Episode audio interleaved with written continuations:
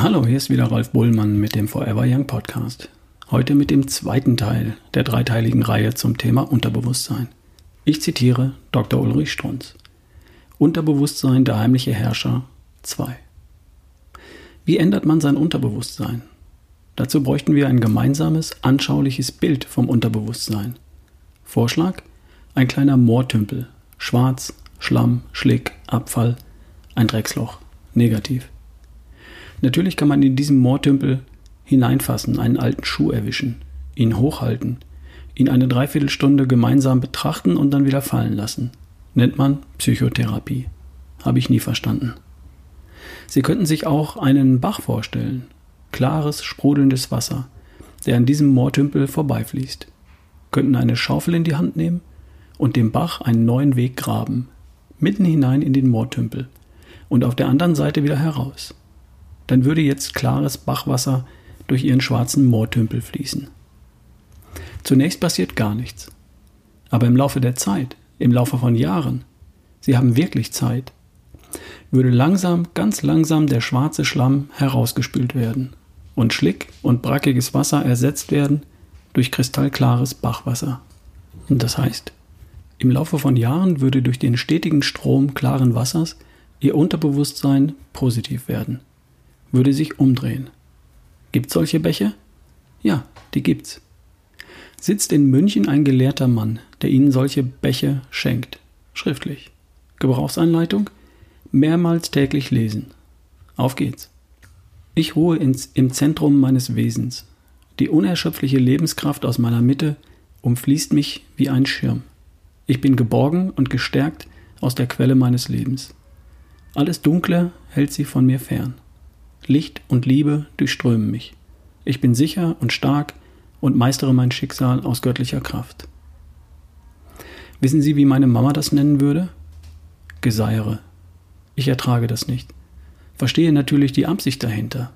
Man versucht, eine positive Grundstimmung zu erzeugen, und die soll dann irgendwie ihr Unterbewusstsein beeinflussen. Nur macht der Herr in München zwei entscheidende Fehler. Zum einen, mit ihrem Unterbewusstsein können sie nur in Bildern sprechen, nicht in linkshirniger rationaler Sprache. Und welches Bild entwickeln Sie denn bei dem Geseire? Ich ruhe im Zentrum meines Wesens. Die unerschöpfliche Lebenskraft aus meiner Mitte umfließt mich wie ein Schirm.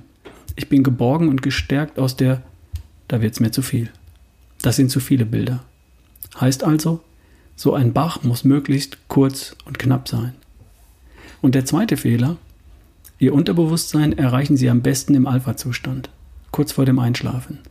Oder, schwierig, durch beständige Wiederholung den ganzen Tag. Das funktioniert mit langatmigem Geseirer nicht. Also schenke ich Ihnen meinen Bach. Kurz und knapp.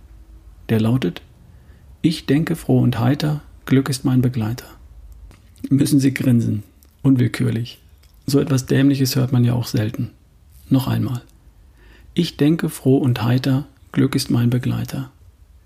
Nur, dazu habe ich sofort ein Bild froh und heiter und Glück. Da sehe ich mich auf einer Bergwiese liegen, mitten unter Blumen. Über mir der blaue Himmel, die Sonne lacht. Und dieses Bild habe ich hunderte, tausende Male mit hinuntergenommen, kurz vor dem Einschlafen, während der Meditation. Und oft, allzu oft, wenn ich mit Ihnen, dem Patienten, spreche. Und jedes Mal, wenn der Satz dieses Glücksbild erzeugt, jedes Mal fällt ein Tropfen klares Wasser in meinen schwarzen Schlamm. Schlick, Abfall, in das Unterbewusstsein und macht es ein bisschen heller. Jedes Mal ein bisschen mehr. Und wenn dann Tausende, Zehntausende, ja Hunderttausend Tropfen da unten angelangt sind, hat das Unterbewusstsein eine hellere Färbung angenommen. Ist positiv geworden. Steht mir nicht mehr so im Weg wie früher, hemmt mich nicht mehr mit angstvollem Vorsichtsgeschwätz, sondern hilft mir, treibt mich an, ermutigt mich, ermuntert mich, etwas Neues zu probieren. Ein völlig anderes Lebensgefühl, weil ich es persönlich erfahren habe, darf ich darüber sprechen.